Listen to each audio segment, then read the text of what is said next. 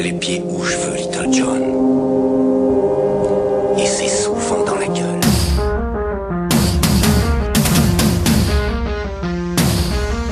Adrien, Christophe, Lorient, Manon. J'ai failli faire un billet aujourd'hui appelé État d'urgence 2. J'avais raison. Mais vous auriez sans doute trouvé ça un peu mesquin de ma part. Alors je m'abstiens donc ici de tout commentaire quant aux assignations à résidence de manifestants écolos, de l'amour policier qui s'est exprimé gaiement à République tandis que BFM se gavait d'images, et que tout le monde oubliait qu'une chaîne humaine de plusieurs kilomètres avait été organisée avec succès et sans violence le matin, préférant se concentrer sur les interpellations de centaines de militants écologistes à Paris, probablement fichés S désormais, afin que le français se sente grave en sécurité. Les écolos, c'est hyper flippant. Hein. Un jour, il y en a un qui m'a vu mettre une boîte de pizza imbibée d'huile dans la poubelle jaune. J'ai cru qu'il allait m'assommer avec son panier de courgettes bio. Le français, parlons-en, auditrice, toi qui sais que je porte en étendard mon vice. Le français aime tout à coup Hollande. Pour la première fois, François est repassé au-dessus de 50% d'opinion favorable. Le français plébiscite la virilité crasse et mal placée d'un président qui ne gagne des points dans les sondages que quand il part déclencher des guerres. Et après?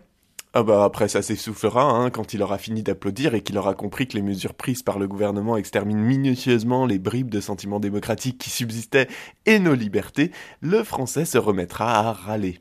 Mais les guerres, elles, ne seront pas finies. Alors il fera quoi pour remonter François? D'ailleurs au même niveau que qui on le retrouve François? Valls, lui-même qui ne se prive pas de sa part de gâteau grisé par le soutien indéfectible d'un parlement grabataire qui lui octroie des pouvoirs exagérément grands pendant trois mois, et lorgnant comme tout le monde sur le 42P pour euh, de Marine Le Pen en région Nord-Pas-de-Calais, le voilà qui reprend ses éléments de discours devant l'Assemblée nationale où, jeudi dernier, il s'est insurgé. J'en ai assez de ceux qui cherchent en permanence des excuses et des explications culturelles ou sociologiques à ce qu'il s'est passé, s'écria-t-il du fond de son cœur meurtri. Or, Rappelez-vous, c'est exactement ce que Marine Le Pen a reproché à Christiane Taubira il y a quelques jours en direct sur France Inter, avant d'être prise par Patrick Cohen, qui lui signifiait qu'elle jouait un peu beaucoup sur le double sens de comprendre, hein, l'un faisant référence à la compréhension et l'autre à la compassion.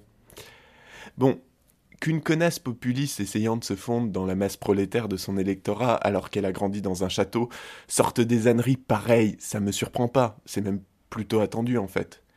Mais qu'un Premier ministre en fonction reprenne ce discours devant l'Assemblée et se fasse applaudir, c'est tout de même gravissime.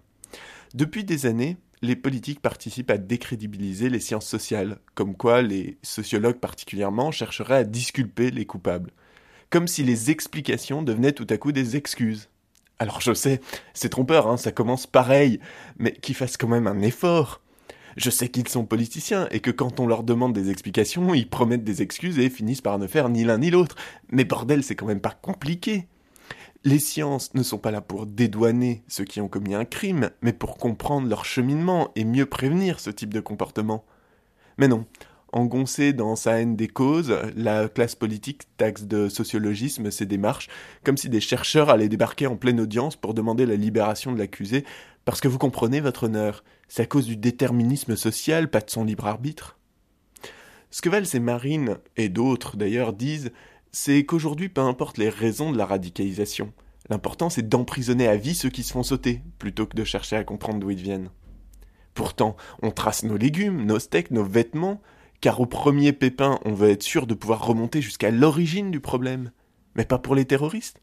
Non, on s'en bat la tartiflette. Pourtant, quand on a trouvé de la viande de cheval dans les lasagnes, on s'est pas contenté de retirer les produits concernés du marché, non? On s'est attaqué à l'ensemble de la filière pour essayer d'éviter que ça se reproduise.